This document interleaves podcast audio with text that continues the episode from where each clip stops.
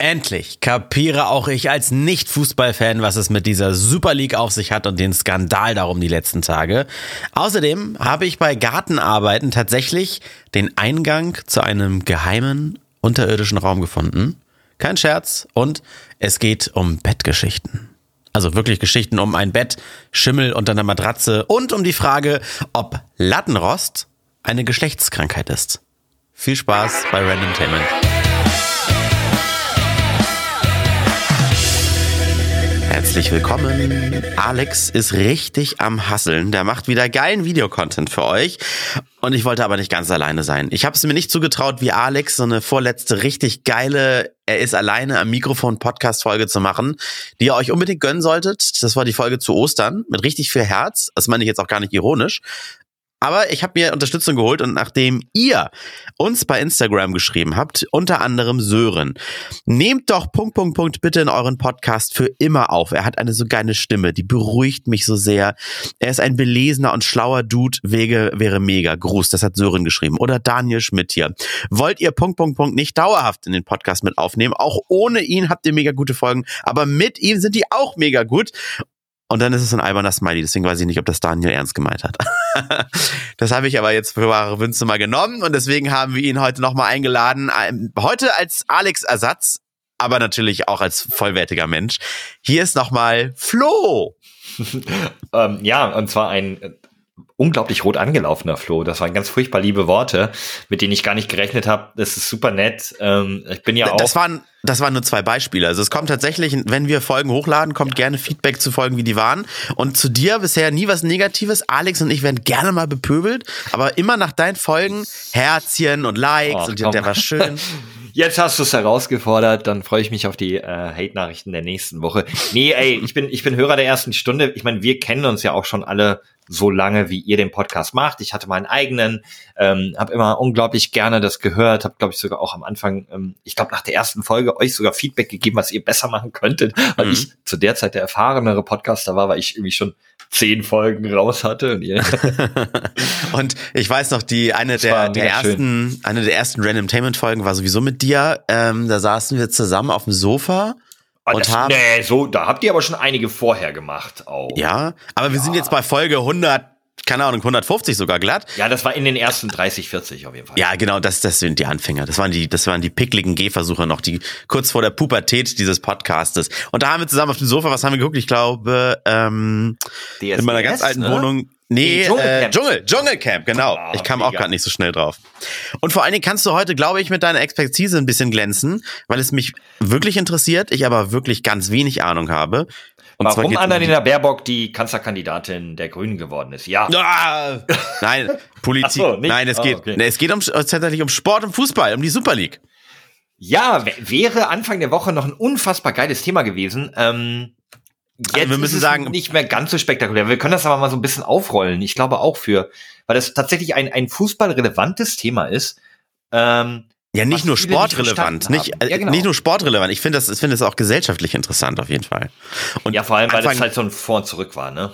Ja, an Anfang der Woche, ja, aber jetzt, jetzt, heute ist Samstag, der 24. Man hört die Folge einen Tag später immer ab Sonntags, ja, Randomtainment. Und ich glaube, erst ab dann, wir können ja jetzt alles erzählen.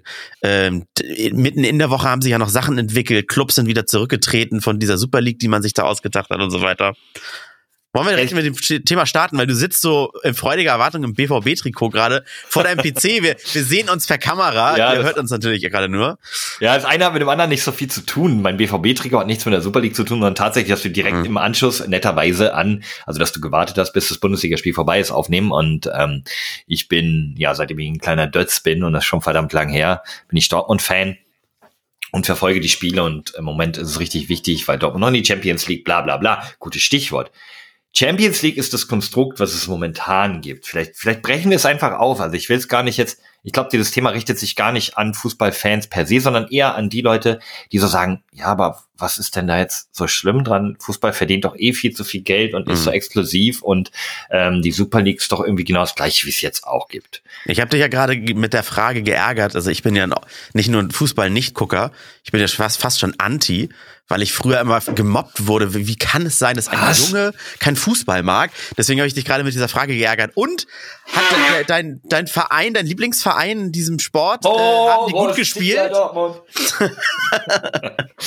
ähm, nee, haben nicht gut gespielt, äh, haben auch nur zu zehn, aber haben gewonnen. Das ist äh, die. Nee, pass auf. Ähm, wir müssen mal so ein bisschen das Konstrukt aufdröseln, weil tatsächlich, ich habe auch tatsächlich von vielen meiner meiner Freunde, unter anderem übrigens auch von Alex, so, ja, aber was ist denn jetzt so schlimm mit dieser Super League? Verstehen wir alle gar nicht. Hm. Ähm, da muss man so ein bisschen ausholen. Und ich glaube, dass dieses Thema gerade für eben die Nicht-Fußballfans eigentlich interessant ist. Weil wir in Deutschland, anders als in den umliegenden äh, europäischen Ländern, die im Fußball wichtig sind, Spanien, Italien, England, haben wir eine andere Art des Fußballs. Bei uns ist der Fußball aus dem Breitensport gewachsen tatsächlich. Bei uns ist der Fußball ganz tief im Vereinswesen verankert. Das heißt, der normale, in Anführungszeichen, oder, oder wie man im Podcast sagt, Klammer zu, um eben die Anführungszeichen zu verdeutlichen auditiv. Der normale Fußballverein ist so, dass die Macht im Verein liegt. Nehmen wir Borussia Dortmund. Das ist, ähm, das ist ein Verein, in dem die Mitglieder, jeder kann Mitglied werden. Du kannst Mitglied werden, ich bin Mitglied, man kann einfach einen Vertrag unterschreiben und ist dann Mitglied im Verein. Du kannst dann auch zur Mitgliederversammlung gehen und den Präsidenten wählen obwohl es mhm. eigentlich ähm, ein, natürlich ein ähm, gewinnorientiertes Unternehmen ist, was sogar an der Börse läuft. So, du kannst den Verein aber als Fan, als Mitglied beeinflussen, als derjenige, die, im, die ins Stadion gehen. Kannst du ganz kurz noch sagen, Mitglied theoretisch werden, mitwählen, ja. Ist Mitglied werden so ein bisschen wie bei Twitch subscriben, also gegen Geld unterstützen. Man ist bei der Sache, mhm. aber unterstützt das Ganze ohne ohne Gegenliebe erstmal. Nee, so. anders. Nee, tatsächlich anders, weil bei Twitch Aha. kannst du einfach demjenigen was Gutes tun, hast mhm. aber kein Mitspracherecht. Naja, außer es ist gerade Sub-Only-Mode, da kannst du schreiben, aber du kannst trotzdem nichts entscheiden. De facto ist es bei den deutschen Fußballvereinen so, dass du eigentlich haben die Vereine, also die mhm. normalen Mitglieder, mindestens 50 Prozent des Stimmrechts. Das, das heißt, heißt, Mitgliedschaft ist ein bisschen wie eine Aktie. Mit, mit, mit einer Aktie in einem Unternehmen hast du dort Mitspracherecht, obwohl es natürlich verschwindend gering ist mit einer Aktie zum Beispiel. Guter Punkt, ja, aber die Gesamtheit der Mitglieder eines Vereins haben mehr Mitspracherecht als jeder Investor. Also wenn du jetzt sehr viel Geld mit Twitch gemacht hast, sagen wir mal eine Milliarde, was bei dir ungefähr hinkommen äh, mhm. könnte, dank der Osterhit-Marathons, mhm. könntest du dir jetzt keinen mit Ausnahmen, dazu kommen wir später, keinen deutschen Fußballverein kaufen. Du kannst maximal irgendwie 49 Prozent kaufen. Das verbietet die sogenannte 50 plus 1 Regel in Deutschland. Ah, in Deutschland ist es so, dass keiner sich die Mehrheit an einem Fußballverein kaufen darf. Dass theoretisch immer noch die Vereinsmitglieder, der Hans und Franz aus dem Breitensport, der seinen Sohn einfach in den Minikicker bei Borussia Dortmund schickt, der kann zusammen mit allen anderen entscheiden, wer ist Präsident, wer ist der Vorstand meines Vereins. Krass, dass sowas geregelt ist in Deutschland. Ich, man kennt ja nur den Gag, was ich, Homer Simpson gewinnt im Lotto und kauft sich dann irgendeine Basketballmannschaft, also besitzt dann einen, einen Club oder so, ne? Aber das, das ist genau der gute Punkt. Genau so ist es zum Beispiel in England. In England kann Roman Abramowitsch, ein russischer Milliardär, oder Krönke, ein Milliardär aus Amerika, kann einfach sagen, ich lege hier Summe XY auf den Tisch und kaufe mir einen Verein. Und ich entscheide, was mit diesem Verein gemacht wird. Hoffentlich entscheide ich im Sinne der Fans, vielleicht aber auch nicht. Ist für die Fans meistens cool, weil so ein Investor unfassbar viel Geld reinbringt, weswegen die englischen Vereine sich die besten Spieler aus allen anderen Ligen zusammenkaufen und der Fan dann meistens zufrieden ist. Beim HSV nennt sich das dann Michael Kühne, aber der speist dann nur so Kohle rein, ne? Tatsächlich ist das so ein Ding. Kühne kann einfach Kredite geben, Geld reinstecken, aber kann nicht mitsprechen. Er kann zwar sagen, ich gebe euch nur dann Geld, wenn ihr XY macht, aber theoretisch kann der Verein sich dagegen wehren. Mhm. Hat er oft Richtig, genug ja. getan, fällt aber doch wieder um und lässt Kühne doch entscheiden. Deswegen ist der HV in der zweiten Liga. Nun, jetzt kommen aber, pass auf, diese Konstrukte kommen, treffen aufeinander. England oder Spanien, in Spanien ist es noch anders. In Spanien zum Beispiel ist Real Madrid irgendwie staatsfinanziert, so halbwegs. Barcelona hat einfach 500 Milliarden, äh, 500 Millionen Schulden. Deswegen, äh, die bezahlen Messi einfach jedes Jahr 100 Millionen, egal wie viel Geld sie haben. Äh, so, und jetzt treffen diese Konstrukte, treffen in der UEFA, also in dem Europäischen Fußballverband, alle aufeinander. In der sogenannten Champions League, in der Liga der besten Vereine, die ursprünglich der Pokal der Landesmeister war. Also alle Meister aus Deutschland, aus Italien, aus Spanien und so weiter, haben gegeneinander die beste Mannschaft Europas ausgespielt. Das gab natürlich viel Geld, weil das sind die interessanten Spiele, die in allen Ländern übertragen werden. Deswegen mehr Fernsehsender bewerben sich draus, deswegen kann man dafür mehr Geld bekommen. Und dann haben diese Top-Vereine irgendwann gesagt, ja, hm, wir wollen da aber noch mehr Geld. Und es ist ja irgendwie blöd, dass ein Wir nehmen mal Spanien, weil da einfach zwei Ultravereine ganz oben stehen, Real Madrid und FC Barcelona. Wenn Real Madrid die Liga gewinnt, war der FC Barcelona, obwohl er wahrscheinlich die zweitbeste Mannschaft Europa war, nicht mit in diesem Wettbewerb. Durch Druck und dann haben die damals schon angefangen zu sagen, ja, wir gründen unsere eigene Liga mit den besten Vereinen Europas und deswegen hat die UEFA gesagt, nee, nee, nee, Moment, dann reformieren wir die Champions League so, dass eben auch die zweitbesten Vereine mit reinkommen, sind ja trotzdem noch sehr gut. Mhm. Und so wurde es immer weiter aufgeblasen, dann hat irgendwie die englische Liga drei Plätze gekriegt, die spanische vier und so weiter und deswegen haben wir jetzt eine Champions League, in dem eben auch der dritte und vierte mitspielen. Reicht den Top-Vereinen aber noch nicht. Und jetzt nähern wir uns langsam einen Höhepunkt für alle, die das irgendwie uninteressant finden.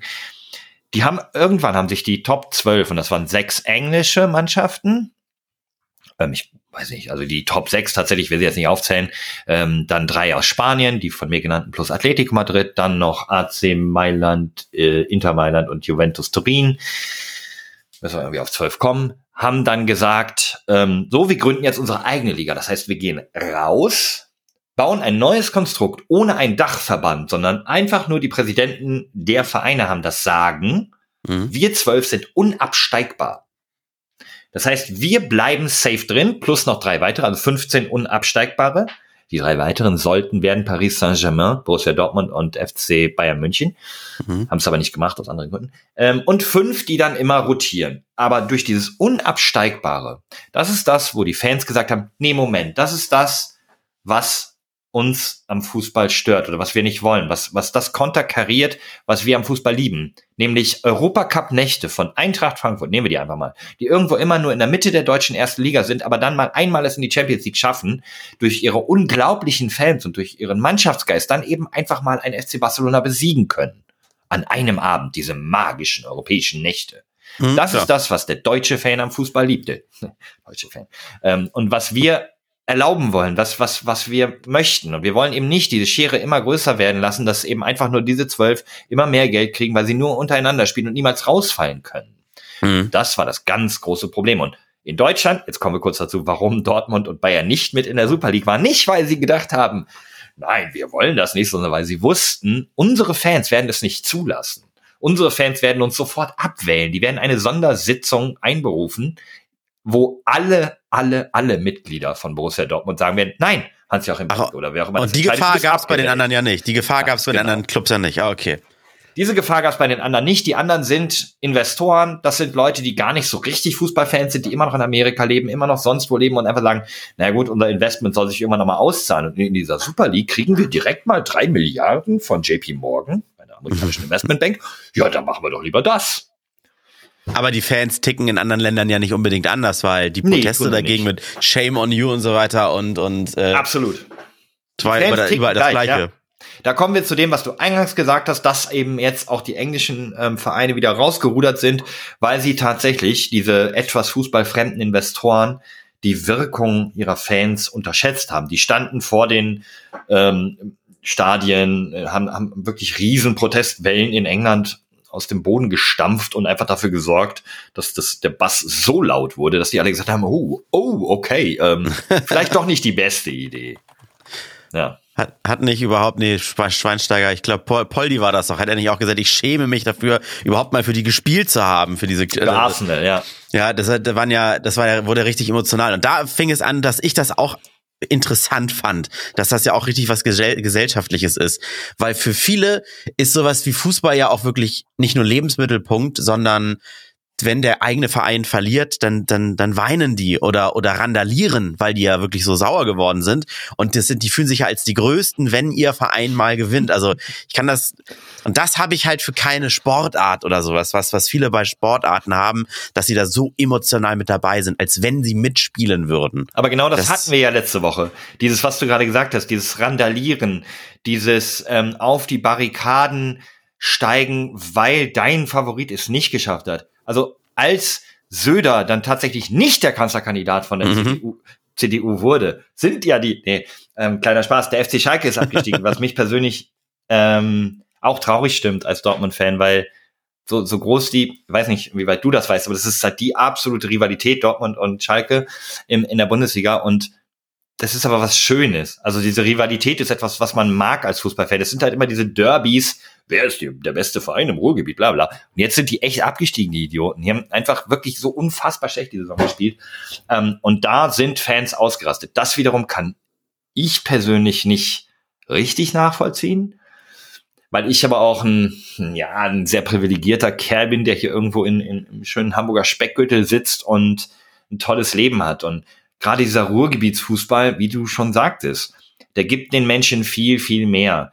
Das kommt ja aus der Zeit des Kohlebergbaus, wo die Kumpel wirklich unter Tage, also unsere Vätergeneration, wo sie unter Tage auf den Kanarienvogel gucken mussten, ob sie noch genug Sauerstoff haben, wo sie wirklich verdreckt nach Hause gekommen sind, Schwierigkeiten hatten, ihre Familie zu ernähren. Und dann am Wochenende auf Schalke waren sie alle gemeinsam. Verstehst du? Alle in der Kutte konnten mhm. einem Ziel folgen. Und Stanley Buda, die großen Schalker Namen, die Eurofighter mit Olaf Thon, die haben im Europapokal, haben sich gepusht und haben den Europapokal gewonnen. Und es war eine große Woge, eine Gemeinsamkeit und eine Ablenkung von deinem eigentlich eher tristen, fiesen Leben, wo du die Gedanken darüber machen musst, ja, Mieterhöhung, schaffen wir das, oh, wieder nur Trockenbrot, aber der FC Schalke. Und dieses Gefühl, das ist, ist ein ganz, ganz starkes und hat, glaube ich, den Fußball in Deutschland so groß gemacht. Wenn du das dann eben noch kombiniert mit, du bist auch noch Vereinsmitglied, schickst deinen kleinen Jungen auch noch zum Jugendtraining und kannst bei der Präsidentenwahl auf dem, zumindest auf dem Papier, kannst du deine Stimme abgeben und auch noch entscheiden, was dein Verein, deine Parallelwelt, ja, was die, äh, wie die die nächsten Jahre verbringen wird, das ist, glaube ich, das, was dem Fußball in Deutschland zumindest so, so einen ganz besonderen Stellenwert gegeben hat. Was wohl dazu geführt hat, dass nicht nur in Deutschland, eigentlich weltweit, ist es doch, ist es nicht die Sportart Nummer eins?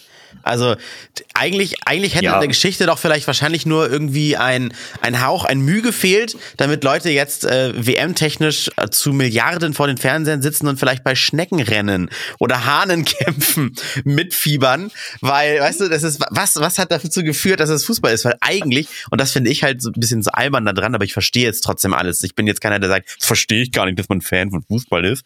Ich verstehe das schon. Ja, als so ganz kurz muss ich reinbrechen. Ja. Du bist Hamburger, ne? Also ich bin mhm. ja zugezogen und Dortmund-Fan, immer, ich bin da groß geworden und bin nur hierher gezogen, trotzdem blieb ich Dortmund-Fan. Ich meine, du bist Hamburger. Das ist schon klar, dass du die Faszination Fußball nicht so gut verstehst. Oh, okay, das sage ich selbst als Fußball-Anti, finde ich den gerade fast unter der Gürtellinie. Äh, ja. das, da werden viele Hate-Kommentare kommen. Wie könnt ihr mal bitte aufhören, Entschuldigung. Ja, nein, äh, und, aber das ist äh, dieses, dass, dass 22 Millionäre einem Ball hinterherlaufen und da jubeln wir zu, weil das vielleicht hat sich das auch da falsch entwickelt, weil das die Spieler so wahnsinnig viel Geld verdienen und gerade wenn man irgendwelche 21-Jährigen sieht, die mit ihren Lamborghinis irgendwie in, in 30er-Zonen mit 80 geblitzt werden oder 100 geblitzt werden, die, die den Bezug zur Realität verloren haben und trotzdem eifern wir denen hinterher, als wenn das Idole wären oder so, ne? Also. Ja, bold Statement meinerseits. Ähm, mhm. Ich finde, Fußballprofis sind nicht überbezahlt. Per se. ähm, ja, die von dir eingesprochenen 21-Jährigen, die mit ihrem Lamborghini bla so und so viel kmh zu schnell fahren, ist natürlich scheiße. Aber ich glaube, keiner von denen, die dann irgendwann irgendwie in Berlin sich auf dem Kudamm die Rennen geliefert haben, war irgendwie ein Fußballprofi. Man muss einfach auch überlegen, die Jungs ähm, ähm setzen sehr viel ihrer Zeit irgendwie ein und, und eigentlich ihre gesamte Jugend, um dieses Ziel zu erreichen. Und warum es so erfolgreich ist, warum so viele zugucken. Es ist der so Beruf, viel, natürlich, genau. Nein, aber warum die so viel Geld verdienen können oder wie es dazu kommt, ist, dass das dieses Ding ist, was jeder kennt und jeder eigentlich Junge nachvollziehen kann, weil wie viele von uns, meine Generation, deine Generation, sind mit fünf, vier, fünf, sechs, sieben zum ersten Mal auf dem Fußballplatz gewesen und haben mit den Jungs gekickt, sei es der Bolzplatz, wo du mit deinen Freunden gekickt hast auf dem Dorf, sei es wirklich der Verein, in den du zumindest mal testweise gegangen bist und wenn du nicht zu scheiße warst, auch geblieben bist. Und ähm, wir haben ja in Deutschland diese geile Struktur mit Kreisklasse, Kreisliga, Bezirksliga, Verbandsliga, Landesliga, Oberliga. Mit, äh, also wir haben ja so viele Ligen. Das heißt, auf jedem Niveau kannst du krass gut Fußball spielen. Du kannst mhm. dir auch in der Kreisklasse vorkommen wie Messi, weil du gegen ähm, den F SV Wilmsberg mit Preußen Borghorst ähm, irgendwie 4-0 gewinnst, drei Tore dabei machst. Du hast das gleiche Gefühl, was heute ein Erling Haaland hat, der 2-0 gegen den VfL Wolfsburg äh, zwei Tore schießt beim 2-0. So, und, und das ist es, warum so viele Leute relaten können. Ich habe, was habe ich gespielt? Äh, was kommt? Ähm, ich habe Bezirksliga, Oberliga gespielt. Ich habe Oberliga gespielt eine Saison und ähm, das ist, glaube ich, fünfte, sechste Liga. Also mhm. Noch ein Stück weg von, oh, der hat Chancen auf Profi. Ähm, trotzdem ist es retrospektiv, ist es für mich oh, ich habe echt gut damals gespielt. Wir waren eine gute Truppe, es waren geile Bälle und da hat nicht mehr viel gefehlt so. Und ich, ich kann heute analytisch jedes Fußballspiel echt erkennen und alleine wegen meiner echt rudimentären zehnjährigen Kinderfußballkarriere. Ich glaube, das macht diesen Sport so grandios, dass es ist genau das Gleiche ist. Es ist ein bisschen wie eine Firma, in die aber jeder ohne Bewerbungsgespräch quasi einsteigen kann und erst rausfliegt, wenn er schlecht ist oder halt befördert wird, wenn er gut ist. Und du kannst als Elternteil deine Kinder schon gegen Kinderarbeit eigentlich, aber pro pro Kinderarbeit die Kinder schon da reinschicken, weil du könnt, damit könntest du die, die Talente ja fördern. Weil wenn, wenn du wirklich Fußballprofi bist, der im Zweifel sein Leben nie was anderes gemacht hat, dann hast du de facto mit deinem Job schon mit sieben begonnen in der EFG-Jugend, wie es alles heißt. Ich habe damals auch im, im DSV, da wo ich aufgewachsen bin, Dufenstädter Sportverein gespielt. Und damals war es noch einmal die Woche Training und vielleicht am Sonntag ein Spiel und irgendwann ging es dann los mit auf jeden Fall mal sonntags ein Spiel. Dann hat einmal trainieren nicht gereicht, das musste professioneller werden. Die Eltern haben gefordert zweimal die Woche. Da fing es schon an, keinen Spaß mehr zu machen, da war zu viel Leistungsdruck. Ja, zu, für mich. Und dann ah. bei dreimal die Woche Training und auf jeden Fall Sonntagsspiel bin ich dann ausgestiegen. Ach, ich war aber auch nicht so super gut, aber die Motivation war dann auch weg. Das ist witzig, weil bei mir war es eher so, oh, hätten wir noch ein, zweimal, einmal oder zweimal mehr die Woche Training gemacht, dann würden wir auch mehr gewinnen und so. Bei mir war es genau der andere Ansatz. Ich, ich okay.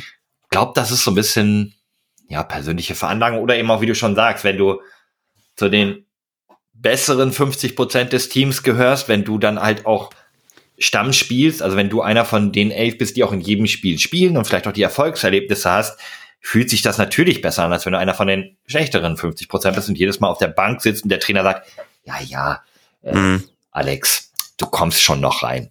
Riecht. Es war, das war vielleicht, also ich war nicht wirklich nur auf der Bank. Ich habe tatsächlich auch gespielt, aber es haben sich dann zu schnell auch im Kindesalter bei mir die Interessen dann noch in alle anderen Richtungen entwickelt und ich war nicht so begeistert davon, dass ich nur da Zeit rein investiert habe. Also ähm, tatsächlich war dann irgendwie auch am Sonntag mal der N64 interessanter, als irgendwie bei Regen sich auf den Platz zu stellen oder sowas, ne? Den gab's da noch gar nicht, als ich Fußball gespielt habe, den N64. Ja, ja äh, puh. Ja, weiß ich, also ich, ich bin, bin großer Fan, ich werde ich werd's bleiben und ich bin sehr froh, dass die Super League ähm, dann doch so schnell eingebrochen ist, wie es dann ist, obwohl wir uns da nichts vormachen dürfen, denn die UEFA Champions League ist nicht viel besser und sorgt genauso dafür, dass die Schere zwischen Arm und Reich, wie auch im ganz normalen sozialen System, immer weiter auseinandergeht, so auch bei den Fußballvereinen. Es ist so ein werden, Business, das machen die, die, die ganz Großen oben ja, nicht zum Spaß, es ist, ne? Es ist viel, ja, genau, es ist ein Business, was unfair ist. Es ist ein super unfaires Business. Dadurch, dass du zwei, dreimal hintereinander in der Champions League warst, also auf Platz eins oder zwei der deutschen Liga, garantiert mhm. dir das alleine eigentlich schon, dass du die nächsten Jahre auch wieder dort bist, weil du einen so eklatanten pekuniären Vorteil hast, den die anderen Vereine haben keine Chance, das wieder aufzuholen. Wenn du einfach 50 Millionen in einer Saison mehr kriegst als alle anderen aus der Liga, ja, was, da musst du schon sehr viel falsch machen, um diesen Wettbewerbsvorteil äh, zu verlieren. Deswegen ist es kein Wunder, dass wir in Deutschland seit neun, jetzt zehn Saisons den FC Bayern München als Meister haben. Ähm, die wirtschaften gut, die machen einen tollen Job, aber es ist eben auch das System, das einfach verhindert, dass die anderen Mannschaften Bayern jemals wieder einfangen können. Aber die wirtschaften gut heißt ja auch, ähm, wer viel Geld hat, hat gute Spieler. Und das ist ja eigentlich auch schon so ein uns Uwe HSV, selbst als Anti-Fußballer kennt man solche Geschichten hier zumindest ich in Hamburg. Das ist ja einer, der, den hättest du ja noch mehr Geld damals bieten können als guten Fußballer, wäre trotzdem nicht woanders hingegangen, weil vielleicht hat er auch nur keinen Bock gehabt zu pendeln als Hamburger. Also der, und wenn du, wenn du nur solche Spieler hättest oder es würde die Regel gelten, dass man als Hamburger Verein, sag ich mal, nur Hamburger, ja gut, da kann man ja auch dazu ziehen. Aber dass du halt dir nicht, nicht nur die guten Spieler kaufen kannst, ne? Es gab's alles schon die Diskussion. Ist einfach unfassbar schwierig. Es gibt Ausländer, mhm. ähm, Quoten, es gibt, ich meine, am Ende spielt ein Kakao für, für Deutschland, ein, ein Brasilianer, der irgendwie ein, zwei Jahre in Deutschland lebt und eingebürgert wird, weil wir zu wenig Stürmer zu der Zeit in Deutschland haben und der sich irgendwie relativ schnell als Deutscher gefühlt hat. So, ähm, oh, kann ich an der Stelle nur jedem ans Herz legen, auf Amazon Prime läuft gerade die Dokumentation Schwarze Adler, die meine Freundin unbedingt gucken wollte, die sich echt ein Scheiß für Fußball interessiert, aber auf gut Deutsch gesagt, oh, jetzt musst du die Episode der ab 18 einstellen, tut mir leid. Mm. Mm. Ja, Schwarze Adler auf Amazon Prime, da geht es um ähm, deutsche Nationalspieler mit ähm, einer nicht weißen Haut. Also mit äh, Teil, also halb mit einem Elternteil, das farbig war oder eben beiden. Und mm. ähm, wahnsinnig interessant und teilweise bewegend. Ähm, kann ich euch nur ans Herz legen. Ja, guckt es mal. Vielleicht wollte sie, weil die, weil die Jungs alle hübsch aussehen und athletisch sind, wollte sie die sehen, Flo. Ist ja gar nicht gewundert, dass die lautlos lief, diese Sendung? Dazu möchte ich mich jetzt nicht äußern, wie hübsch die Jungs in dieser Dokumentation waren. Sind nämlich teilweise auch über 60. Erwin Kosthedde zum Beispiel. Also ah, interessant, was du, was du so alles erzählst, ist äh, nicht alles ist komplett neu für mich, aber das, ich bring's jetzt so in neue Zusammenhänge, wenn ich, wenn ich so Sachen höre wie, es geht auch darum, dass Vereine halt dauerhaft gesetzt sind in der Liga, die sie selber gründen. Das ist natürlich blöd. Ich weiß, was ich zum Beispiel am ja, Eurovision Song Contest, Bundes, äh, äh, Eurovision Song Contest, bunte Veranstaltung, irgendwie ganz cool, aber so, dass so die Länder, die das, die das den Bums halt finanzieren, Deutschland auch, halt gesetzt sind, egal ob sie dann Stefan Raab hinschicken oder sowas, äh, der da rumkaspert und albert das macht so eine Veranstaltung, finde ich, halt auch irgendwie kaputt. Ja, sind aber doch irgendwie zwei komplett pa komplette Paar Schuhe, weil äh, ich finde dieses System, was du gerade gesagt hast, nicht per se schlecht. In Amerika laufen die sämtlichen Sportligen so nach diesem Franchise-System. Die mhm. NFL, die MLB und die was wir äh, äh NBA, also Basketballliga, Footballliga mhm. und Eishockeyliga und ähm, habe ich vorhin gesagt, die Baseballliga, genau. Die laufen mhm. alle nach diesem Franchise-System. Da kann keiner absteigen es gibt einen Besitzer und du hast halt irgendwie die Chicago, weiß nicht, Red Sox im Baseball.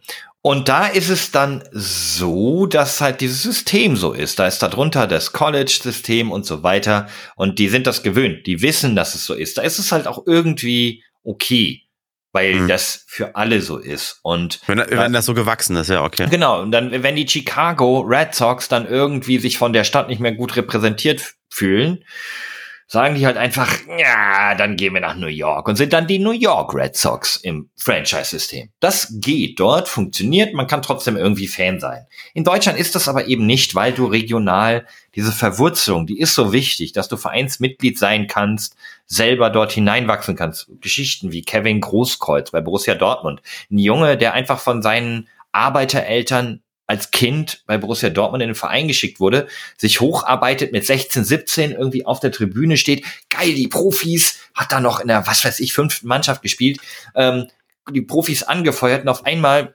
wird er irgendwie bemerkt, dass er so ein Ackerer ist und spielt zwei Jahre später selber in der Meistermannschaft von Borussia Dortmund 2012, 2013 und ist heute hat er einfach eine Kneipe in der Nähe vom Stadion oder ein Restaurant und das mit Schmackes ähm, hat immer noch hier irgendwie die Südtribüne auf dem Arm tätowiert und, und äh, zu, macht immer noch Instagram Stories zu jedem Spieltag meine Jungs und so. Mega gut. Das gibt es halt in Amerika nicht. Ist nicht schlimm, aber ist eine andere Kultur. Und du kannst in Deutschland zum Beispiel, könntest du das nicht einfach wechseln. Und das sehen wir zum Beispiel am, äh, sehen wir bei RB Leipzig, bei Rasenballsport Leipzig. Da sehen wir genau das. Da hat ein Ortsfremder, also ein Investor aus Österreich, probiert, mit sehr viel Tricks und Mogeleien einen Verein in Deutschland zu kaufen, um den in die erste Liga zu bringen. Es ist ähm, RB Leipzig, also Rasenballsport Leipzig, nicht zu verwechseln mit Red Bull, ja, ähm, es war kein relevanter, war nicht der größte Leipziger Verein, wo einfach ein Investor reingekommen ist, sondern war der erste, der Ja gesagt hat aus dem Umland von Leipzig, ich weiß gar nicht mehr, wie der hieß, ähm, der, der ursprüngliche Verein, da hat er einfach so viel Geld reingesteckt, bis er es in die Bundesliga geschafft hat. Und das ist dann wieder so dieses Fiese an dem System Fußball. Der umgeht alle eigentlichen Regularien, wie ich vorhin gesagt habe, dieses 50 plus 1 und so, indem mhm. sie einen Verein gründen, in dem die Mitglieder auch das Sagen haben. Aber ja, die Mitglieder sind, glaube ich, zwölf Stück und alles Angestellte des Red Bull-Konzerns, die einfach so entscheiden, wie das der Herr Matteschitz gerne möchte. Und die haben, also eigentlich muss in Deutschland auch ein Verein, darf nur so viel ausgeben, wie er einnimmt, über alle möglichen Einnahmequellen. Ja, und bei Red Bull ist es halt so. Ach so, da darf sich keine Kredite aufnehmen? Doch, Kredite darfst du auch aufnehmen, aber trotzdem darfst du, darfst, musst du halt ähm, in diesem Financial Fairplay darfst du trotzdem nicht mehr für Transfers ausgeben, als du einnimmst als Gesamtverein. Also du musst eine ausgeglichene Bilanz haben. Okay. Ja, das macht dann Leipzig halt einfach so, indem man dann irgendwelche, wie du schon sagst, komischen Kredite kriegt oder eben einfach das Trikotsponsoring erhöht, was halt, ich meine, der Trikotsponsor ist der Besitzer des Vereins. Oh, wir ja, haben die Saison 200 Millionen ausgegeben, dann, dann gibt's halt 201 Millionen Trikotsponsoring. Das ist ah, Geldwäsche. ja, das ist, ne, und das ist halt so, ha, und da gibt's halt nicht nur die, sondern da gibt's halt eben auch noch Sinsheim, also Hoffenheim, wo der SAP-Gründer gedacht hat, ach, ich will halt auch im Profifußball mitmachen und hat halt Sinsheim, ein 13.000 Einwohner-Dorf, hat er halt einfach, dem hat er da so viel hingestellt und so viel Geld reingesteckt, dass irgendwie jetzt die auch in der Bundesliga mitmischen. Und das ist nicht per se schlecht. Ich möchte nicht grundsätzlich dagegen wettern. Nur einfach im Vergleich mit den deutschen Traditionsvereinen, die eigentlich nach der, nach der DF, äh, DFB und DFL-Regularien äh, nur, nur das dürfte eigentlich gehen. Da ist das halt irgendwie unfair.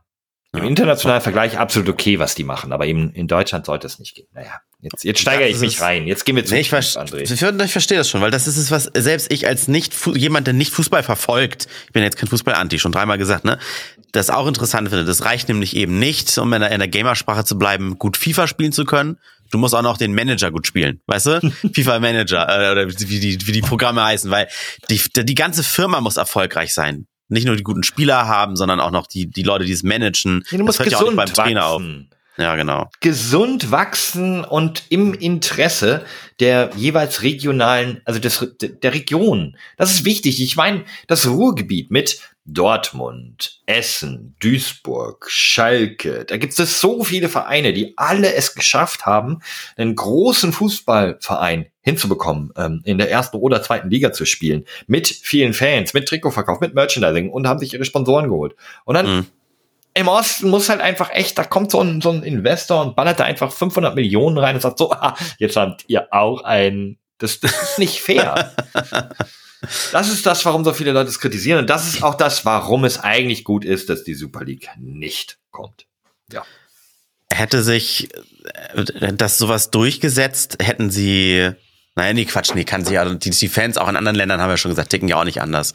Er hat gerade gesagt, hätten sie deutsche Vereine wie, wie BVB nicht gefragt oder sowas, hätten sie das nur unter sich gemacht, wären ja die Fans dort trotzdem auf die Barrikaden gegangen. Ja, das Ding ist, ähm, es gibt, glaube ich, inzwischen nur noch zwei Vereine, die noch drin sind und die auch sich weigern rauszugehen. Das sind tatsächlich die beiden spanischen, Real mhm. Madrid und der FC Barcelona, äh, oder zwei der drei spanischen, weil der eine so krass verschuldet ist dass er diese, diesen äh, Löwenanteil der drei Milliarden Euro braucht und der andere, weiß ich nicht, hatte auch irgendeinen Grund, Real Madrid, äh, ja, der, der, der Präsident von Real Madrid ist, glaube ich, der Präsident dieser neuen Superliga. Und diese beiden Vereine bleiben halt einfach irgendwie drin und sagen, ja, müssen wir trotzdem, weil sie ohne dieses Geld halt einfach langsam pleite gehen. Also viele dieser Großvereine stehen auf so dünnen wirtschaftlichen Füßen, dass es da, dass ich auch echt noch nicht verstehe, warum da nicht der eine oder andere schon bankrott gegangen ist oder eben aufgrund des äh, Financial Fairplays ausgeschieden ist, weil gerade die Spanischen eben nicht die Investoren haben. Ist das, ist das der Grund, warum man in Deutschland sowas hat, wie man darf nicht mehr ausgeben, als man eigentlich verdient? Ja. Oder hat das, äh, hat das wirklich wirtschaftliche ja, Gründe? Ja, ja, natürlich. Ich meine, nicht nur, nicht nur Fairplay-Gründe, okay. Gerade ich hier mit dem Dortmund-Trikot. Ähm, Dortmund hat Anfang oder Ende der 90er Jahre einmal, war, war so knapp vor dem wirtschaftlichen Ruin, dass und das ist sehr unangenehm, dass das so gewesen ist und dass ich das jetzt auch nochmal auspacken muss, dass Uli Hoeneß als damaliger Manager von, von Bayern München Dortmund einen äh, Kredit über ein paar Millionen, ich glaube drei Millionen oder so geben musste, spontan, damit die ihre Gehälter zahlen konnten. Sonst wäre Dortmund damals insolvent gewesen und wäre zwangsabgestiegen irgendwie in die dritte, vierte, fünfte Liga, keine Ahnung. Ähm, und deswegen kann ich auch nicht so ganz schlecht über ihn reden. Aber hey, wenn ihr Leute da draußen äh, unglaubliche Podcast-Fans seid und viel zu wenig Podcasts habt, ähm, abseits von Random Tainment und sagt, boah, ich könnte echt noch viel mehr hören, hört euch bitte Elf Leben äh, von Max Jakob Ost an. Okay, dafür müsst ihr auch ein bisschen Fußball interessiert sein, ein bisschen zumindest. Das ist über das Leben, über die, das Leben von Uli Hoeneß. Und es ist eine der besten Podcast-Produktionen die es in Deutschland gibt. Das ist wirklich ein, ein überragend produzierter, recherchierter, mit ganz viel Originalstimmen und, und Interviews mit, mit Fußballern ähm, produziertes Ding, das einfach so ein bisschen erklärt, warum der FC Bayern München da ist, wo er heute ist. Und das ist nur, fast nur wegen Uli Hoeneß, der ein so ein Drecksack ist und, und Schlitzohr. ja, es ist so. Es ist ein Schlitzohr, der, der einfach alles gemacht hat, um seinen Verein dahin zu bringen, wo er heute ist. Muss man wirtschaftlich den Hut vorziehen. Inklusive Steuerhinterziehung. Ja, man kann es, nee, die war nur privat tatsächlich. Ach so. Also das, war, war, das war nur seine, seine Würstchenfabrik. Nee, das war seine Aktienspekulation tatsächlich. Ach, das war das, okay. Er hat sehr viel Geld mit Aktien gemacht und einfach vergessen, das irgendwo zu vermelden. Ups. Ähm, ja, nee, aber äh, unfassbar guter Podcast. Elf Leben von äh, Max Jakob Ost, das der, Rasenballfunk macht. Krass, also auch für nicht so, also ihr müsst nicht so ein Fußballfan sein wie ich, sondern einfach nur so ein bisschen geschichtlich Deutschland äh, interessierter Mensch. Da wird das aus den 70ern bis heute aufgearbeitet, wie sich der Fußball entwickelt hat und wie der FC Bayern München im Speziellen ähm, Uli Hoeneß da, da, da im Hintergrund die Fäden gezogen hat. Ganz krass. Ganz cool. Sehr gut. Ich habe seit seit, äh, seit seit den letzten zwei Minuten überlege ich eine gute Überleitung zum nächsten Thema, aber ich habe es ist es ist so offensichtlich Fußball, Rasen, Garten. Ist, das Witzige ist, das war doch jetzt dein Thema. Ja? Deswegen, mein Thema wäre jetzt Garten gewesen. ja, nee, da haben wir uns gerade schon vor Post-Podcast Aufzeichnungsstart ja. kurz drüber unterhalten, wes weshalb ich heute eigentlich, heute wollten wir eigentlich einen Podcast zu 12 Uhr circa aufnehmen oder sowas. Hat sich ein bisschen bei mir verschoben, weil ähm, viel Gartenarbeit anstand. Und zwar nicht sowas wie, ich muss mal wieder irgendwie das Laub weghaken, sondern äh, meine, meine Frau und ich, wir haben uns ja eine, eine kleine Doppelhaushälfte, wirklich ein, ein was ganz kleines, süßes, nichts Großes, wir sind nicht reich oder so geholt. Und das war ein bisschen die Katze im Sack, aber wir haben nur Glück gehabt. Wir haben über diese. naja. Ja, naja, nicht. Nein, also wir haben, wir haben bei diesem, bei dem Hauskauf äh, vieles konnten wir vorher nicht abklären und, und, uns anschauen und so weiter. Das war ein bisschen nach Bauchgefühl. Und so haben wir unter anderem zum Beispiel äh, dieses Grundstück, was, was über acht Jahre lang stand, dieses Doppelhaus leer. Mussten wir natürlich drin renovieren und so weiter. Substanz war alles super in Schuss, alles toll, toll, toll, hier dreimal auf Holz geklopft. Aber so Garten zum Beispiel, das war uns erst gar nicht so wichtig und dieser, nach acht Jahren ist halt auch mal was verwuchert. Und da kannst du nicht das Grundstück bis in jede Ecke mal abstecken und gucken, wo ist was und so. Ähm, und zum Beispiel äh, haben wir dann erst nach Kauf entdeckt, dass hinten im Garten, es klingt jetzt, als wenn es 1000 Quadratmeter wären, sind es gar nicht, es ist ganz, ganz klein eigentlich nur, aber dass da noch zwei Gartenhäuschen stehen, die einfach komplett zugewuchert waren, wie in so einem Dschungel. Und dann haben wir uns äh, einen Kumpel mit, mit einem Bagger und ein bisschen, bisschen Kohle in die Hand genommen und jetzt endlich mal, nachdem wir ein halbes Jahr lang ähm, bis Ende letzten Jahres renoviert haben, haben wir jetzt, dass das Wetter schön war, ein bisschen mal was im Garten gemacht. Wir haben den mal so richtig frei gekratzt. Also da ging Bagger durch und der hat einen kleinen Baum rausgerissen, äh, eine Hecke weg und, und hier und da und an alles, was im Garten war, rausgeholt. Und dann haben wir halt nicht nur diese beiden Häuschen dabei entdeckt, sondern auch ganz viele Gullideckel noch auf dem Grundstück. Weil. Viele? Ja, es sind, äh, okay. äh, es sind die, also die, selbst, also mein, mein, meine Eltern wohnen hier in der Nähe und auch die sagten, es sind, es sind schon mehr Gullideckel, als man eigentlich auf dem Grundstück hat. Warum, was, was, was für Gullideckel? Was, was ist unter Gullideckel? Also ich kenne Gullideckel bei uns auf der Straße, da ist dann irgendwie der, der Zugang zum Frisch- und Abwasser. Ja, also auf dem Grundstück zum Beispiel hat, äh, äh wo, habt ihr einen Keller? Ja. Und der Keller braucht eigentlich, wenn man damals beim Hausbau nicht gepennt hat, eine sogenannte Drainage. Das heißt, an der Außenwand des Kellers ist, läuft quasi ein, ein großes Rohr, ganz ja. tief, und zwar auf Höhe so der, der Bodenplatte des Kellers. Und wenn es jetzt ganz viel regnet und am Haus entlang Wasser runtersickert, dann muss das mhm. ja irgendwo hin. Und im Idealfall sickert das natürlich weiter unter das Haus und kilometerweit bis zum Erdkern, ist klar. Aber weil das halt nicht immer so ist und ein Haus auch schwer ist und Boden verdichtet und so weiter, äh, geht das in diese Drainage, die und rund ums Haus läuft. Müsst ihr euch vorstellen, wie so ein, mhm. wie so ein, äh, ja, wie so ein, wie so ein, wie so ein Lymphsystem. Lymph ja, Lymphsystem genau, im menschlichen Körper, ja. Ja, und da sickert da Wasser rein und dieser, dieser Drainage, die rund ums Haus ist, muss sich auch irgendwo, äh, muss das Wasser auch hinfließen. Die soll ja nicht nur in die Drainage, sondern die soll sie abtransportieren. Und das geht dann in einen Schacht, in einen Sickerschacht. Und das ist mindestens der erste Schacht auf seinem Grundstück, der auch einen Gullideckel hat. Mhm machst du den auf, guckst du rein und dann siehst du meistens unten wieder so diese zwei großen Rohre von links und rechts vom Haus da reinlaufen. Und irgendwann muss man diesen Schacht, wenn in diesem Schacht selber zu viel Wasser ist, weil es mehr geregnet hat, als in diesem Schacht auch absickern kann, muss man da mal eine Pumpe reinhalten und den mal leer machen. Das ist dann halt so die Drainage. Okay, dann, da hast du 17 Gullideckels von dieser Drainage. ein, ein für die Drainage. Ah, okay. Das heißt, wir konnten uns einen schon mal von diesen vielen Gullideckeln erklären. Dann gab es noch einen weiteren Gullideckel, äh, den haben auch die meisten. Und zwar ist das die, die Scheißeleitung aus deinem Haus, äh, die zur Straße führt. Muss einmal auch noch auf deinem Grundstück ein Übergabe Ja, unangenehm. Können wir, auch, können wir auch drüber hinweggehen. Ja, haben wir ja okay. ne, und dann, und dann gibt's halt alle, alle weiteren Schächte, die dann kommen, sind so ein bisschen, haben sie sich beim so Bauen ausgedacht. Was, was, okay. Ja, wer, wer, ja, aber du hast heute einen gefunden. Was, was da los? Ja, genau. Heute war der letzte Schacht, den wir gefunden haben, weil also die wie, wie findet man den? Also ich meine, wo? Ich meine, ich kenne deinen Garten und du hast äh, zwei, zwei, André zwei, hat's gesagt. Zwei, es ist zwei Schächte riesig. waren Genau, zwei Schächte waren einfach auch bisschen unter der Erde. Den, den einen, Ach, ah, genau, den Übergabeschacht für das scheiße Drohr haben wir bei, durch Zufall gefunden, weil wir eine Leitung im Garten verlegen mussten und dann haben wir beim Butteln sind wir so ungefähr so äh, 15, 20 ah. Zentimeter tief drauf gestoßen, haben wir aufgemacht, nichts Spektakuläres. Ah, okay, klar, so ein Ding musste halt irgendwo mal sein, jetzt haben wir ihn mal gefunden. Da musste in der Regel nie ran. In Hamburg gibt's jetzt ein Gesetz, da muss jedes Haus alle 25 Jahre so eine, so eine Dichtigkeitsprüfung machen und da kann es sein, dass man mal in den Schacht ran muss. Gab's früher nicht, also schön, wir haben ihn gefunden, jetzt wissen wir, wo er ist, müssen wir den mal hochlegen oder den soll man nicht wieder verbuddeln. So, und dann haben wir halt mehrere Schächte gefunden und haben die mal aufgemacht und gesehen, okay, da laufen irgendwie, die sind mit Wasser voll, äh, die sind aber auch alle nicht so tief. Da laufen zum Beispiel die Regenrinnen, Fallrohre, enden dort in einem Schacht und, und laufen dort rein. Und den letzten Gullideckel, und das ist jetzt erst das Spannende, den haben wir dann erst gefunden, als wir den ganzen Garten so entkernt haben, quasi mal alles rausgerissen haben. Der war auch wieder nur so ein ganz bisschen unter der Erde. Ähm, hat auch damit zu tun, dass zum Beispiel auf dem wurden, auf dem Deckel wurden so, so Feuerholzscheite gelagert, die also wohl schon über acht Jahre da lagen. Das wurde richtig zu Torf. Ne, das ist so wie, dann wird zur Erde und so. äh, zerfallen richtig. Ja, dann haben wir den geöffnet und der war auch wie die anderen voller Wasser. Nur bei dem war es so, wenn man da eine zwei Meter fünfzig lange Leiter reinsetzt, kommt man nicht nach 30 Zentimetern auf Grund, sondern die komplette Leiter verschwindet. Das Ding war also richtig tief. Voller Wasser. Und das war dann anscheinend die sogenannte Zisterne von dem. Und das, das baut man nicht immer. Das hat der wohl damals mit ein bisschen mehr Geld in der Hand in der Bauphase gemacht. Ja, vor allem mit ein bisschen mehr Hinterkopf, weil das ist ja, ja tatsächlich ja. Was, was relativ kluges.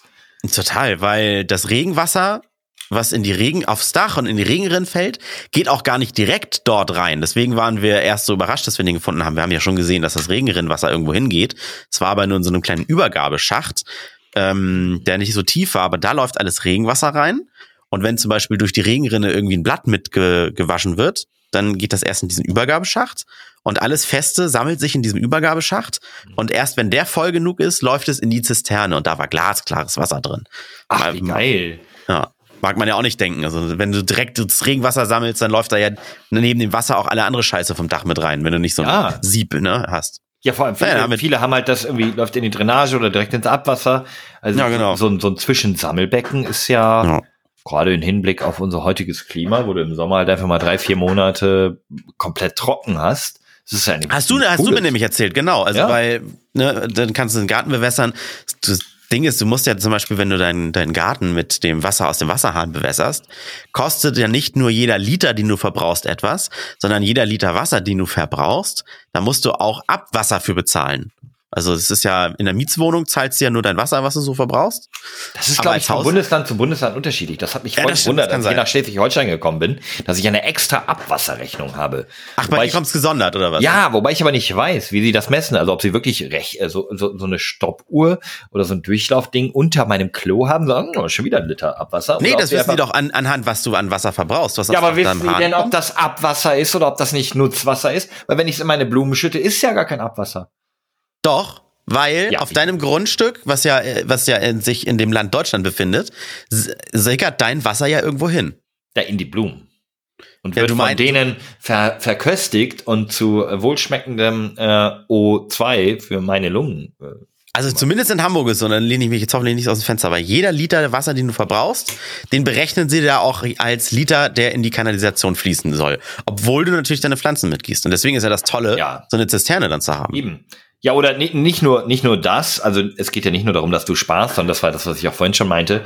Das Ding ist ja, dass gerade in der heutigen Zeit mit diesem, äh, mit der Klimakrise, Katastrophe, dass wir es ja so haben, dass der Boden teilweise so austrocknet, dass selbst Starkregenphasen gar nicht äh, funktionieren, um den Boden zu bewässern, weil sie auf genau. dem so trockenen Boden läuft halt einfach alles weg in den Abfluss. Mhm. Und das ist eben der Moment, dass wenn du dieses Wasser, was dann auf deinem Dach kommt, von dem Starkregen, wenn du das sammelst, kannst du ja sehr viel sammeln und das nach und nach vergießen. Und ja, das ist der große Vorteil. Also ich habe mich heute gefühlt wie Indiana Jones, weil als wir dann diese sechseinhalbtausend Liter Wasser da rausgepumpt haben und dass der Raum wurde immer größer, immer Habt ihr größer. Das schon ausgerechnet? Ist wirklich so viel? Ja, ja, genau, ist äh, schon ausgerechnet. Ich glaube, also wer 1000. Oh, krass. Weil wir haben ihn komplett leer gepumpt wir wussten nicht, wie groß der Raum an sich ist, weil das ist jetzt, wenn du einen Gullideckel aufmachst, dann weißt du ja, so groß wie der Gullideckel ist, so groß sind meistens auch die Schächte, die nach unten gehen. Aber das Teil vergrößert sich nochmal, weil das grö größere Ringe eingebaut wurden und der mhm. Deckel oben nur nach der Verjüngung oben der, der Deckel drauf ist. Und dann haben wir ihn komplett leer gepumpt und es war erstaunlicherweise gar nicht so viel Schlamm unten, wie man jetzt denkt. Also wir haben ihn trocken gemacht und ich habe ihn ausgeschaufelt. Das war ganz gruselig, da reinzusteigen, überhaupt erstmal runterzuklettern. Und dann haben auch noch alle gesagt, so, oh, pass auf, Faulgase, ne, wenn nicht, dass du müde wirst da unten, dann kippst du um und dann muss man dich erstmal rauskriegen oder so. Ah, ich schisse, ey. äh, und ansonsten das ekligste, was man so gefunden hat, waren dann tatsächlich irgendwelche ähm, ähm, Baumwurzeln, die sich so zwischen, wenn so Betonringe ne, übereinander gestopft werden, gibt's ja immer Lücken. Und wenn die sich da schon so durchfressen und dann aber so richtig, richtig dick wieder auf der anderen Seite werden, weil, oh geil, da ist Wasser, da können wir Wasser ziehen. Ähm, das, da, da haben wir ganz, ganz viel von weggemacht. Das haben nur noch Skelette gefehlt und diese typischen Fallen mit Pfeilen, kurz bevor man dann den Diamanten kriegt, dass die Gänge einen so töten. Ehrlich, die Baumwurzeln waren das ekligste, was du da drin gefunden hast. Das ist, ist witzig, weil wir haben im Vorgarten, also wir haben den Luxus, einen kleinen Garten nach vorne und einen kleinen zur Seite zu haben. Mhm. Ähm, Im Vordergarten haben wir einen ich möchte es eigentlich nicht Teich nennen, aber es ist, glaube ich, per Definition ein Teich. Es ist nur nicht sehr groß. Es ist so ein Meter im Durchmesser und ich schätze mal 45 Zentimeter tief. Ja, vielleicht. Da hatten wir im, im vergangenen Sommer sehr viele Frösche. Aber nicht die von der doofen Art, also nicht die, die so furchtbar laut sind, wie so Ochsenfrösche irgendwie, die dich die ganze Zeit ja. wecken. Einfach nur süße Frösche, die irgendwie da rumge ihre, ihre Backen aufgeplustert haben, wie sie es halt so machen und dann irgendwie so unter den Rhododendron gehüpft sind und dort die Zikaden gegessen haben und dann wieder ins Wasser rein. Ja, also ganz echt wirklich nette Mitbewohner. War auch schön, die einfach zu beobachten, wenn sie da stehen. So, Ne, so. Wirklich cool. Ja, wenn's, wenn's überhaupt das gewesen wäre. Das war echt nur so ein, also ohne den Mund auf. Und echt, ich habe sie gemocht. Waren locker vier, fünf Stück. Ich, du, du merkst schon, ich rede in der Vergangenheitsform. Und dann kam ein Franzose und hat sie gegessen. Schön wäre es gewesen, da hätten sie ja noch irgendwem eine Freude bereitet. Aber nein, ähm, wir hatten ja auch einen Winter und der war ja auch teilweise sehr kalt. Mhm. Und äh, eigentlich sind Frösche Überlebenskünstler. Die können unter dem zugefrorenen Eis einfach so halb eingefroren überleben. Die nehmen dann Ach, einfach ja, über ihre Haut noch genug Sauerstoff aus dem Wasser auf, weil der, der Stoffwechsel so weit runterfährt, dass sie auch nicht mehr viel brauchen. Ja, blöd nur, dass diesen Winter es einfach mehrfach, sehr, mehrfach und über einen längeren Zeitraum sehr kalt war, dass wir einen Frost hatten, der diesen Teich mehr als 40 Zentimeter zufrieren lassen, nämlich komplett. Oh, scheiße. Das heißt, ähm, die sind eingefroren, also im Eis gewesen. Und dann du ist konntest es wieder, wenigstens noch sehen. Boah, das ist so unangenehm. sind, irgendwann ist es aufgetaut, dann sind sie halt, glaube ich, nach oben gekommen, dann ist es nochmal gefroren.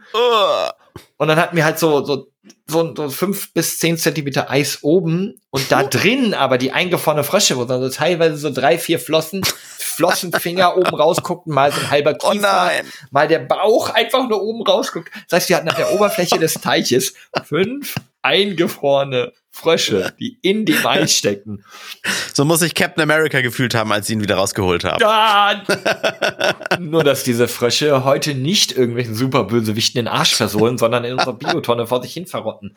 Ja, sehr unangenehm. Und Scheiße. deswegen, und zwar nur deswegen, weil ich die, es tut mir wirklich leid. Ja, an der Stelle nochmal, Jungs, wo auch immer ihr gerade seid und wenn ihr mich hört, es tut mir leid. Ich werde dafür sorgen, dass alle anderen Frösche, die in unserem Garten in Zukunft ähm, ein, ein Zuhause finden, es besser haben werden. Ich werde diesen Spätfrühling oder Frühsommer einen neuen Teich buddeln. Nämlich oh, einen, oh, der mindestens ein Meter tief ist. Nee, groß, weiß ich nicht. nicht besonders, aber auf jeden Fall tiefer als der alte. Na, du kannst ja, wenn du, wenn du was tiefer buddelst, muss es ja noch links und rechts und vorne und hinten größer werden. Ja, also größer als das, das ein Meter Ding auf jeden Fall, aber ich, zu groß darf ich nicht, weil wir hier auch noch so ein bisschen Federball spielen wollen und so, keine Ahnung. Na, okay. Ich, ich werde mal buddeln und dann hoch noch einen Spatenstich mehr, mal gucken, wie, wie weit, wie weit ich machen kann, bevor ich daran gehindert werde, noch, noch größer zu machen. Ähm, aber ja, da habe ich mega Bock drauf, einfach so ein bisschen Teichfolie drauf und das Sonst ist so verkauft deiner besseren Hälfte das meinem eigenen als, Vater als Federballspiel graben zwischen den beiden Spielern, weißt du, dass, dass du den halt mehr länglich machst, so.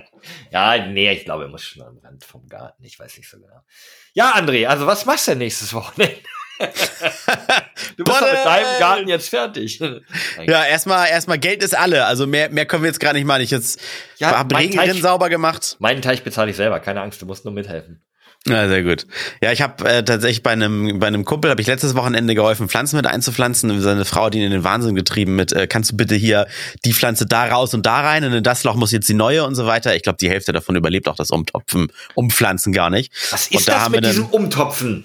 Carmen macht das auch. Die hat heute 14 Pflanzen umgetopft. Ich verstehe das immer nicht. Das ist, keine Ahnung. Das ist, ich habe da auch keinen grünen Daumen, muss ich sagen. Ich finde ich irgendwie beruhigend, wenn das einer macht, aber nicht, wenn ich das machen muss, nervig. Aber gut, es war ja zum Glück nicht meine Frau, ich habe mir ja nur geholfen. Es gab auch Bier. Ähm, aber da haben wir auch wieder eine Entdeckung gemacht. Und zwar äh, so ein Spaten, wie lang ist so ein Spaten? 25, keine Ahnung. So Wann meinst du drei, 35, Stiel oder nur das Stechblatt? Nee, nur das Stechding, also 35 Zentimeter so bummelig. Oh, weniger sogar, glaube ich, ne? 30. Ja, also so ein, ich sag mal, so ein Dreiviertel Spatenstich in seinem kompletten Garten, auf seinem kompletten Grundstück, kann er nur so tief graben weil auf diesem Grundstück wohl vor hunderten von Jahren auch schon mal ein anderes Haus stand. Und als das von den Vorbesitzern abgerissen und neues gebaut wurde, also die wohnen im alten Haus, die haben dann die neu gebaut, die haben auch keinen Keller, dann wurde einfach, glaube ich, das komplette Haus zerschrottet und auf dem ganzen Grundstück so verteilt, so als Bauschutt, als Füllmasse. Und das ist, das ist, wir haben, wir haben zum Beispiel das eine Ende einer alten Badewanne gefunden. Wir haben dann aber nicht weitergegraben. Weil dann, dann gräbst du und auf einmal was Hartes und das ist noch nicht mal eine dicke Scherbe, die du rausziehen kannst oder ein Wackerstein oder ein Ziegelstein, sondern dann ist das einfach mal das Ende von einer kleinen Badewanne. Ach, krass. So toll toll. Ich weiß, weiß gar nicht, ob man das was früher machen durfte, aber das ganze Grundstück besteht halt auch schon vorm Kaufen, das haben die auch erst später entdeckt, einfach aus Bauschutt. Da drüber so eine kleine Schicht Rollrasen. Na, vielleicht lasse ich das mit 80 Zentimeter tief buddeln oder ein Meter, für wer weiß, was ich da finde. Hier. Mach dich auch mal, mach dich auch mal im Netz schlau, ob du überhaupt einfach so von dir aus eine gewisse Tiefe erreichen darfst. Ich glaube, in Hamburg darf man sogar selbst zu Hause mit dem Spaten ohne ähm, Blindgängergutachten oder wie das heißt, Kampfmittelräumdienstgutachten einfach so buddeln. Ja, ich bin, ich bin hier in Schleswig-Holstein. Ich bin hier im wunderschönen äh, Oststeinbeck. Ähm, das ist eine Gemeinde, die, glaube ich, genau im im, oh, wie nennt man das, im, im Durchlaufkorridor eines Gletschers liegt. Also wir haben hier irgendwie sehr viele Findlinge, weißt mhm. du, wo mhm. früher nach der Eiszeit so die Gletscher durchgeschmolzen sind und die ganzen mhm. Steine durchgegangen sind. Das heißt, wir haben hier sehr sehr fruchtbaren, aber eben auch in geringer Tiefe steinigen Boden. Ähm, mhm. Und äh, gibt's bei dir in der Nähe auch immer mal so Blindgängerfunde? Das ist ein Hamburg gang und gäbe bei irgendwelchen Baustellen. Tatsächlich nicht. Ich glaube, es ist weit genug weg vom Stadtkern, wobei es eigentlich nur eine Bushaltestelle raus aus der Hamburger City ist. Also ich, ich fühle mich fast noch als Hamburger. Ich habe auch mein Hamburger Kennzeichen am Auto noch nicht aufgegeben, aber. Ach, bestimmt gab es auch mal so Irrläufe. Ich stelle mir immer nur so vor, wie man dann irgendwie beim Buddeln so klong hä, was ist das denn? Klong. Und dann buddelst du sowas aus und denkst dir, oh, ein Wasserboiler. Hä, wer schreibt denn auf einen Wasserboiler USAF von der US Air Force? Oder FCK Nazis, Nazis. Ähm, ja, weiß ich nicht. Ich meine, hier wäre es halt schon so, dass der, dass der Flieger nur so, mm, uh, hups, anderthalb Minuten bevor alle anderen geschmissen haben. Also ist wirklich schon noch ein Stück von vom Michel, Hamburger Michel entfernt. Also wer, wer hier seine Bombe fallen gelassen hat, hat echt den falschen Job damals als Bomberpilot gehabt. Ja, wo, wo ich hier wohne, in den, in den Walddörfern, da haben wohl da, damals viele hochrangige Offiziere auch irgendwie so Ohlstedt und so gewohnt. Da gab's, da, da gibt's auch heute noch ganz viele Häuser. Ja, du so bist aber noch im Hamburger Stadtgebiet. Haben. Moment, du bist ja, im Hamburger genau, ja, Stadtgebiet. Aber, aber ich bin vom Stadtkern, also gefühlt weiter weg als Stadtkern ich. doch weiter weg als du. ja, das stimmt.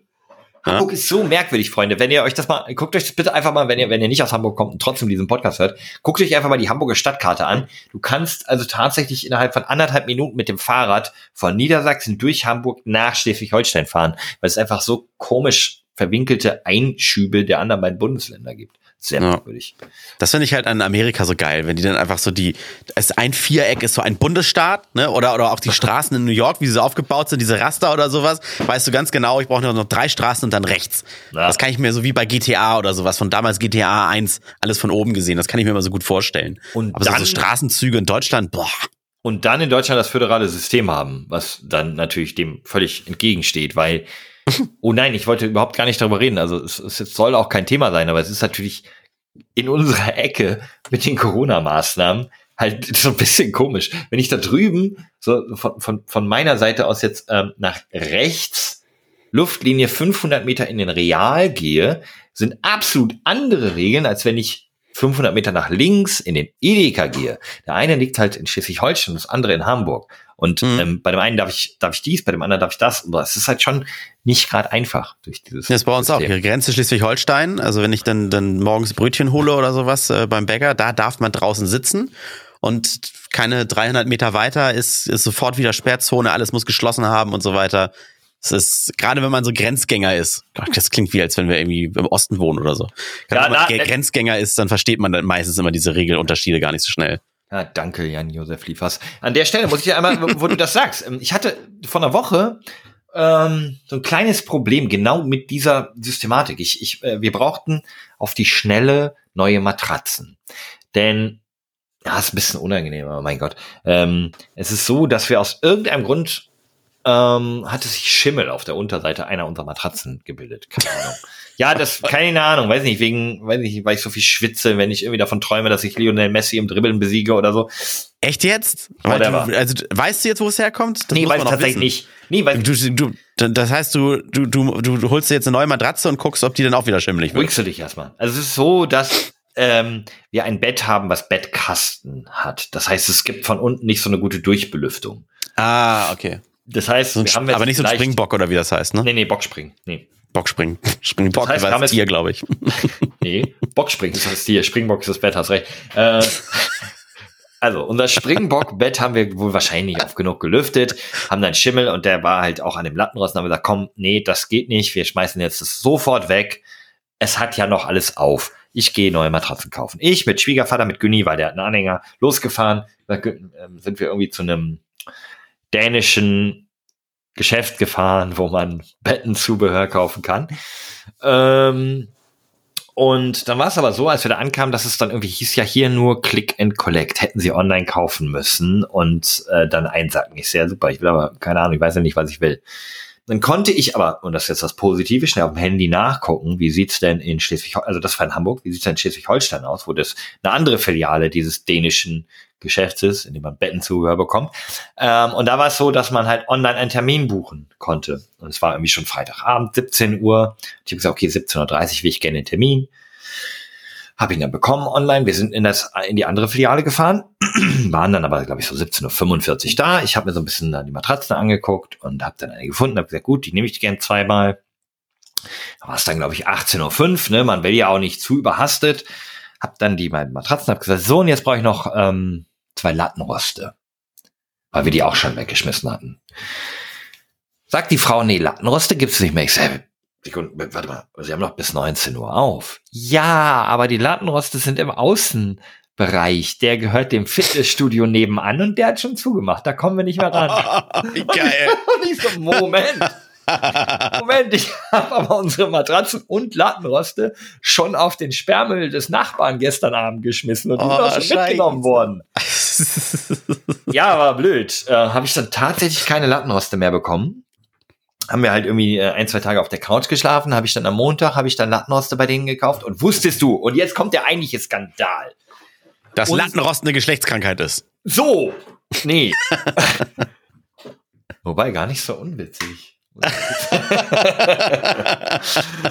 das ist, wenn man zu lange drin bleibt, entwickelt es. Ist egal. In zu feuchten. so, pass, hör doch mal zu jetzt. Wir haben ein Bett, das ist ähm, zwei Meter mal ein Meter. achtzig. Ja, also mhm. zwei Meter lang mal ein Meter achtzig breit. Zwei mal 90er Matratzen. Ne? 90 mal zwei Meter plus 90 mal zwei Meter. Ja. Deswegen haben wir dort Lattenroste gekauft, die zwei Lattenroste, die 90 mal zwei Meter waren. Mhm eigentlich 90 mal 2 Meter plus 90 mal 2 Meter macht 1,80 Meter mal 2 Meter. Dann habe ich diese Lattenroste, die merkwürdigerweise nicht zusammengebaut waren, habe ich die zusammengebaut, was echt schwierig war. Mit diesen ganzen einzelnen Querstreben und all so ein Mist? Ja, die, die, die konnte man da so reinstecken, aber ähm, den Rahmen an sich musste man auch irgendwie zusammenbohren mit so einem Metallzwischenstück, wo keine vorgebohrten Löcher waren.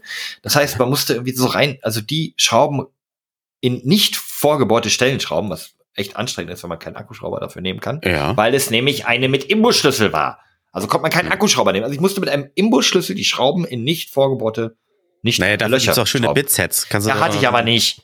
Okay. Hätte ich zu dir kommen müssen. So, weil du bist jetzt der, der, Profi. Aber ich hatte, weil wer hat denn Bits für seinen Akkuschrauber? Man hat Kreuz und Schlitz fertig.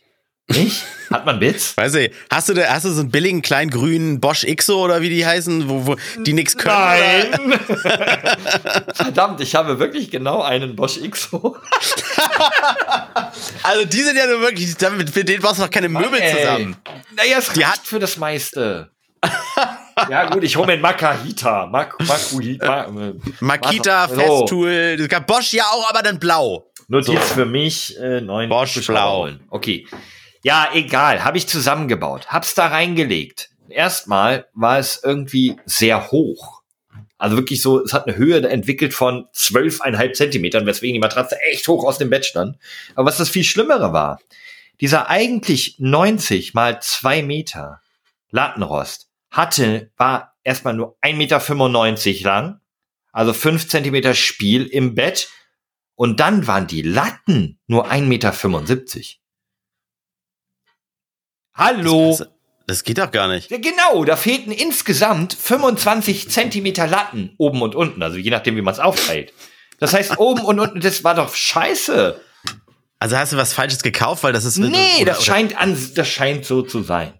Lattenroste sind nie zwei Meter lang, wenn zwei Meter draufsteht. Aber haben die mir dann gesagt. 25 Zentimeter? Ja, Das, ich kann- ich kann Ja. das verstehen. Naturprodukt Holz arbeitet, wenn das mal so daumenbreit vorne und hinten Luft ist oder so. Nee, Aber es das ist einfach so, der, der Rahmen war insgesamt 1,95, damit auch wirklich überall reinpasst und dann die Latten nur auf 1,75. Ich habe das, ich habe es zurückgebracht, ich habe denen das da hingelegt, ich habe gesagt, nee, hier äh, be- behaltet euren ähm, zu kurzen Lattenrost. Ich habe nicht Scheiß gesagt.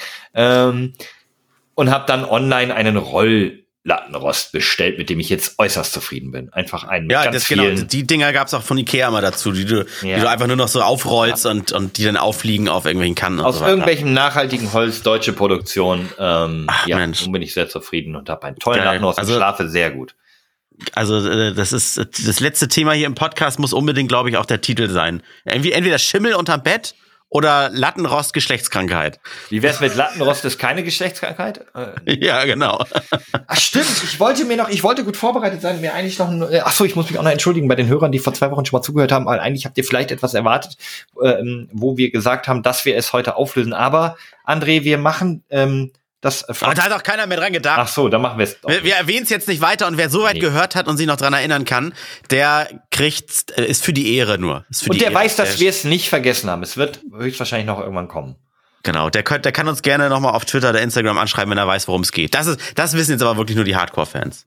Definitiv. Oder all die Leute, die es vor zwei Wochen gehört haben, dachte ich. Oder drei Wochen. Ja, aber das musst du denn ja auch noch behalten. Ich weiß ja nicht mal, was ich heute Morgen. Doch, heute Morgen hatte ich äh, äh, Toppers zum Frühstück. Jetzt weiß ich's wieder. Top, was ist Toppers? Toppers, das sind diese Weizenkissen mit, mit Zuckerguss oben drauf. Diese, äh, oh, wie heißen denn noch diese Schnitzel, die man sich aus dem Toaster macht? Wie die, wie die Dinger, nur eben nicht aus Schwa Fleisch? Nein, äh, das ist eine, das ist eine Cornflakes-Sorte von Kellogg's Toppers. Oh. Ach so. Die Ich gibt's dachte, auch noch. diese aber- großen. Nee, nee, nee, nee, nee, nee. Aber das ist, ja, ich weiß, was du meinst, stimmt. Äh, die, die man auch auflöst in der Müsli-Schüssel. Wie die Tillmanns Schnitzel, Toasties. Tim, wie Tillmanns Toasties! Toasties heißen die. Toasties, ja. Ja, aber die genau. gibt's eben auch aus Weizen einfach in dieser Größe. Das, Ja, ja. Ja, ja, ja, genau. Staubtrocken. Wenn du die Dinger Wüste Gobi im Mund und dann kurz erstickt. Oh, Ja, dann, dann danke, dass du für Alex eingesprungen bist. Aber Aber- wir haben ja, wie gesagt, ne, also wir haben ja von den Hörern schon gefordert bekommen, dass du hier öfter zu hören bist. Vielleicht jetzt durch das Fußballthema jetzt aber auch gerade wieder nicht. Ja, aber es ist halt eigentlich auch nicht mein Hauptthema. Und ich, ich sag, ich halt's damit. Nee, durchs Haten meine ich so mit Hamburg und so, das, das meine ich, ne? Ja, gut. Halt immer einmal zweite Liga, immer zweite Liga, niemals, niemals mehr Pokalsieger. Keine Ahnung. ähm, Ich halte es halt mit einem mit einem berühmten ähm, deutschen Schauspieler an dieser Stelle dann auch und sag für alle, die dieses Thema halt irgendwie unangenehm fanden oder auch meinen Auftritt, verzweifeln Sie ruhig, aber zweifeln Sie nie an mir. Das finde ich gut. Das ist ein schönes Schlusswort. Schönes Schlusswort. Ich bestelle mir jetzt Sushi. Ich habe keinen Bock, heute selber zu kochen.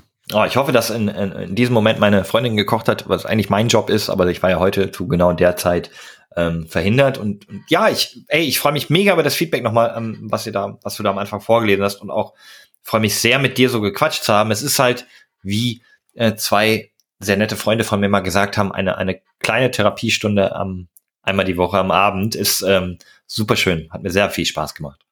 Meinst du Alex und mich? Das wir, wir sagen das auch immer. Jo. Gut.